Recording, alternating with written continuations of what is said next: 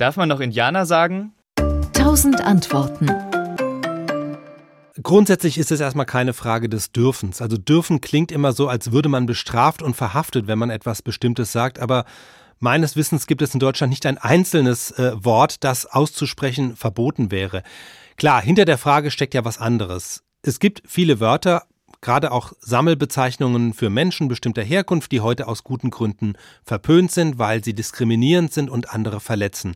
Dazu gehören auch viele Wörter, die aus der Kolonialzeit stammen. Also beispielsweise hatten bekanntermaßen Schokoküsse früher eine andere Bezeichnung, die dann aus dem gleichen Grund geändert wurde, wie man sich in Berlin dazu entschlossen hat, die sogenannte Mohrenstraße umzubenennen.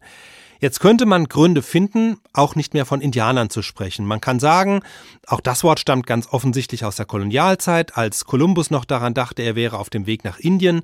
Und natürlich ist auch Indianer keine Eigenbezeichnung der Menschen in Nordamerika, sondern eine Fremdbezeichnung für zum Teil recht unterschiedliche Volksgruppen mit ganz unterschiedlichen Sprachen, die verteilt auf dem amerikanischen Kontinent leben.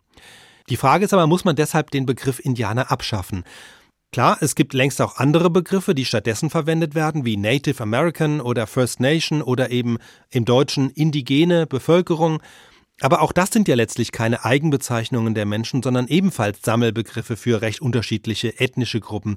Und sie sind von daher nicht unbedingt besser oder schlechter als der Ausdruck Indianer.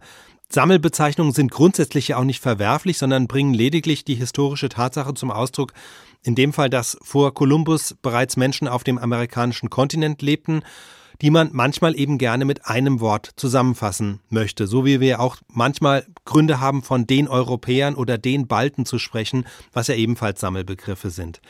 Das heißt, entscheidend ist eigentlich eine andere Frage, nämlich wie geht es den indigenen Bevölkerungsgruppen in Nordamerika selbst mit dem Wort? Empfinden sie es als diskriminierend oder können sie gut damit leben?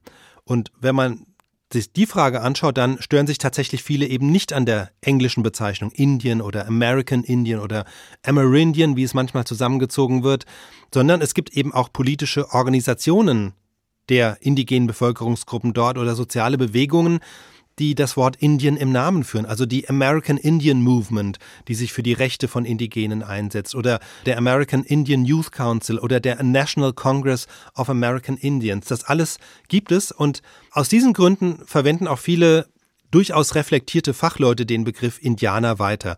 Ein Beispiel ist die Historikerin Heike Bungert. Sie hat 2020 ein Buch geschrieben, das heißt Die Indianer, Geschichte der indigenen Nationen in den USA. Und auch sie hält das Wort Indianer für unproblematisch.